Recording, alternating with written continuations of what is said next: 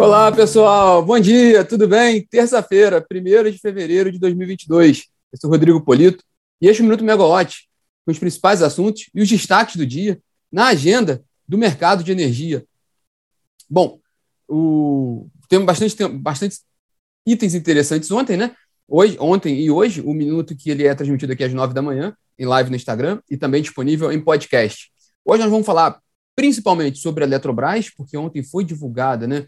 Foi disponibilizada a ata da reunião do Conselho de Administração que, que aprovou a realização da Assembleia de Acionistas que vai deliberar sobre a privatização da empresa. E vamos falar também sobre a reunião da ANEL, reunião de, da diretoria da ANEL e alguns temas do dia, né? Bom, com relação a ontem, né, com relação a, a, essa divulgação da Eletrobras, ontem no fim do dia, a Eletrobras disponibilizou na, na, na Comissão de Valores Imobiliários, na CVM, a ata da reunião do Conselho de Administração da companhia, que, que aprovou né, a, a, a proposta né, e a convocação da Assembleia Geral Extraordinária de Acionistas para deliberar sobre a desestatização, né, toda a operação, a capitalização da empresa, a desestatização né, a descotização das usinas, toda, todo o plano de privatização da Eletrobras. Bom, a ata é bem completa, a gente está aqui trabalhando em cima dela, é, e tenho todo, o detalhamento de como foi a reunião, né, as apresentações técnicas que, que, que sustentaram a proposta, mas é interessante ver que não foi uma, uma, uma, decisão unânime do Conselho, né? a maioria dos conselheiros, claro, aprovou, tanto é que a, que a Assembleia foi convocada, mas o representante dos funcionários no Conselho de Administração da Eletrobras, ele rejeitou a proposta, e ele fez um extenso voto ali, justificando as suas preocupações com relação à Eletrobras.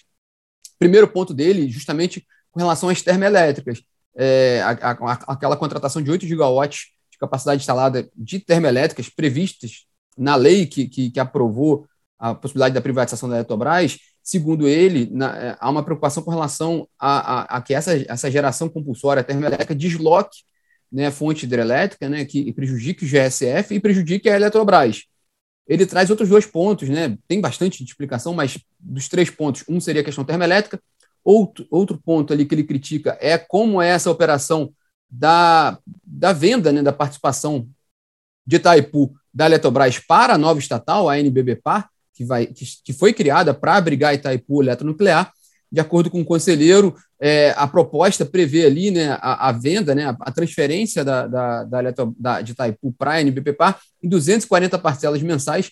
Ele critica um pouco essa visão, porque a, a Eletrobras não costuma vender participações societárias parceladas. Ele entende que isso, que na verdade a Eletrobras vai estar meio que financiando a NBPPA, porque a transferência vai ser paga em 240 parcelas, mas a NBPA já vai poder ser remunerada pela participação em Itaipu. E, e o terceiro ponto é com relação à eletronuclear. Ele também critica a operação que está sendo feita de capitalização para, para, a, para que seja possível transferir o controle da eletronuclear da Eletrobras para a NBBPA, porque, no fim das contas, pela matemática que ele apresenta ali também, a, vai, tem aquela subscrição de ações né, de 3,5 bilhões de reais pelo governo ali, que vai, ser injet, vai injetar dinheiro ali na NBBPA, né? para essa transferência, mas no fato, segundo ele, a Eletrobras, a, o governo vai entrar com 3,5 bilhões e a Eletrobras vai entrar com 6,3 bilhões e ainda assim vai perder o controle da empresa. Então há um conjunto de críticas colocadas ali por ele. É, isso é uma, esse documento é uma fotografia do que foi a reunião, porque já foi aprovado, então essa reunião segue, a Assembleia está convocada, né? Mas é um, mas tornou público o que foi colocado ali nessa reunião. Então dá subsídios também para discussões sobre esse sentido, né? é, com dados públicos, agora é possível também ampliar o que vai ser discutido no, no setor com relação à privatização da Eletrobras, é, que é o principal tema hoje né, no, no mercado de energia. É, bom, ainda sobre ontem, né, a Neo Energia divulgou os dados operacionais do primeiro, do quarto trimestre do ano passado.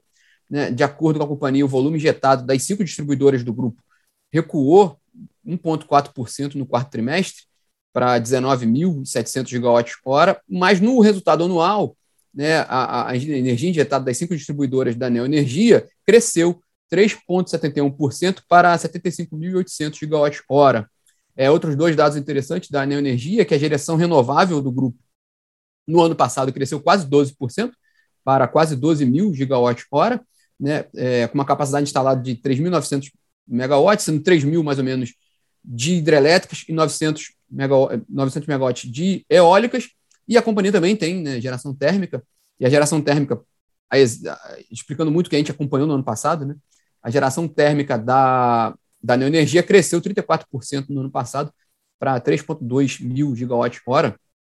Né? Eles têm uma capacidade instalada de 533 megawatts de geração termoelétrica. Lembrando que ano passado foi um ano muito específico de geração térmica. A gente volta e meia aqui, a gente traz números recordes relativos ao ano passado de consumo de gás, de importação de gás, de geração térmica, justamente por causa da crise hídrica. Né?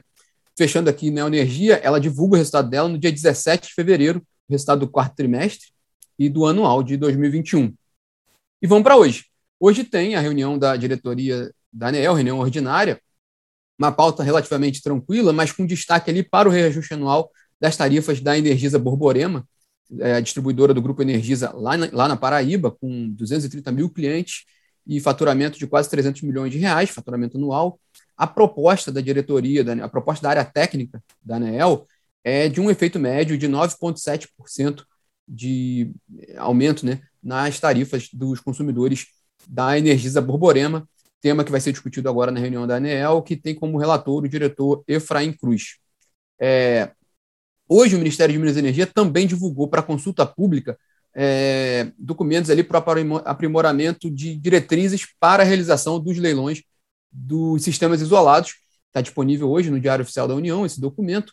E lembrando aqui, a gente já falou algumas vezes no minuto, né, o, leilão, o, o governo pretende fazer um leilão nos sistemas isolados esse ano, além de outros cinco leilões de geração, né? O A-4, marcado para 27 de maio, o A-6, o leilão de energia existente A-1 e A-2, o leilão, a gente mencionou aqui da Eletrobras, né? O leilão de contratação de termoelétricas nos moldes do que está está previsto na lei, né? 14.182, da privatização da Eletrobras, e um leilão de reserva de capacidade, igual foi aquele do final do ano passado.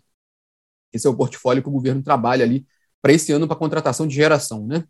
É, e por falar em Ministério de Minas e Energia, o ministro Bento Albuquerque, ministro de Minas e Energia, tem reunião hoje com o ministro-chefe da Casa Civil, Ciro Nogueira, à tarde, em Brasília. A pauta do encontro, porém, não foi, não foi apresentada. É, o que é interessante notar é que essa discussão, geralmente a Casa Civil é muito importante para indicações, né? É, principalmente nessa área assim, de, de energia, ela, ela, é, ela tem uma participação relevante ali, claro, para medidas provisórias, mas também importante para, para a deliberação de indicações para cargos, né? E no caso, a gente, a gente tem acompanhado um, um problema na ANP.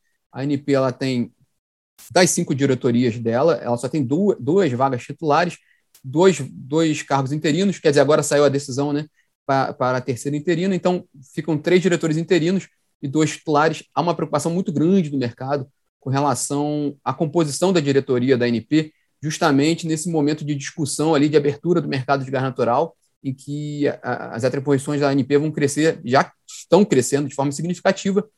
É, na semana passada, agentes do mercado enviaram um manifesto tanto para a Casa Civil quanto para a Comissão de Infraestrutura do Senado, também que é responsável pela sabatina de diretores. E essa é uma preocupação do mercado para completar a diretoria da ANP. Bom, o ministro da Economia, Paulo Guedes, participa hoje da manhã, hoje agora de manhã, às 10 horas, de conferência né, sobre investimentos na América Latina, promovida pelo Credit Suisse, uma conferência virtual. É, nesse evento também é interessante que hoje à tarde, às quatro, tem uma participação de dois ex-presidentes da Petrobras, o Pedro Parente e o Ivan Monteiro, que Ivan Monteiro, que hoje ele é co-CEO do Credit Suisse. Então é interessante também acompanhar essa reunião deles.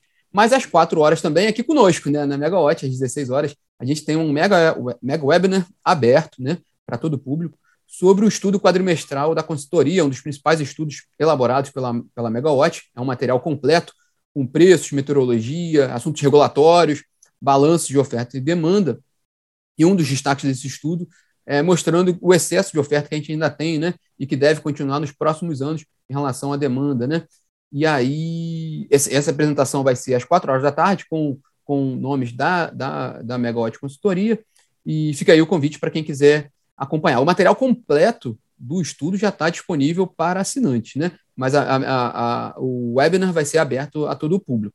E para fechar o bate-papo hoje, fechar na agenda de empresas, né? A gente havia comentado ontem, né, que hoje a ExxonMobil vai divulgar o resultado dela do quarto trimestre de 2021, a petroleira norte-americana, uma das maiores petroleiras do mundo, divulga o resultado. O resultado sai agora às nove e meia da manhã aqui do Brasil.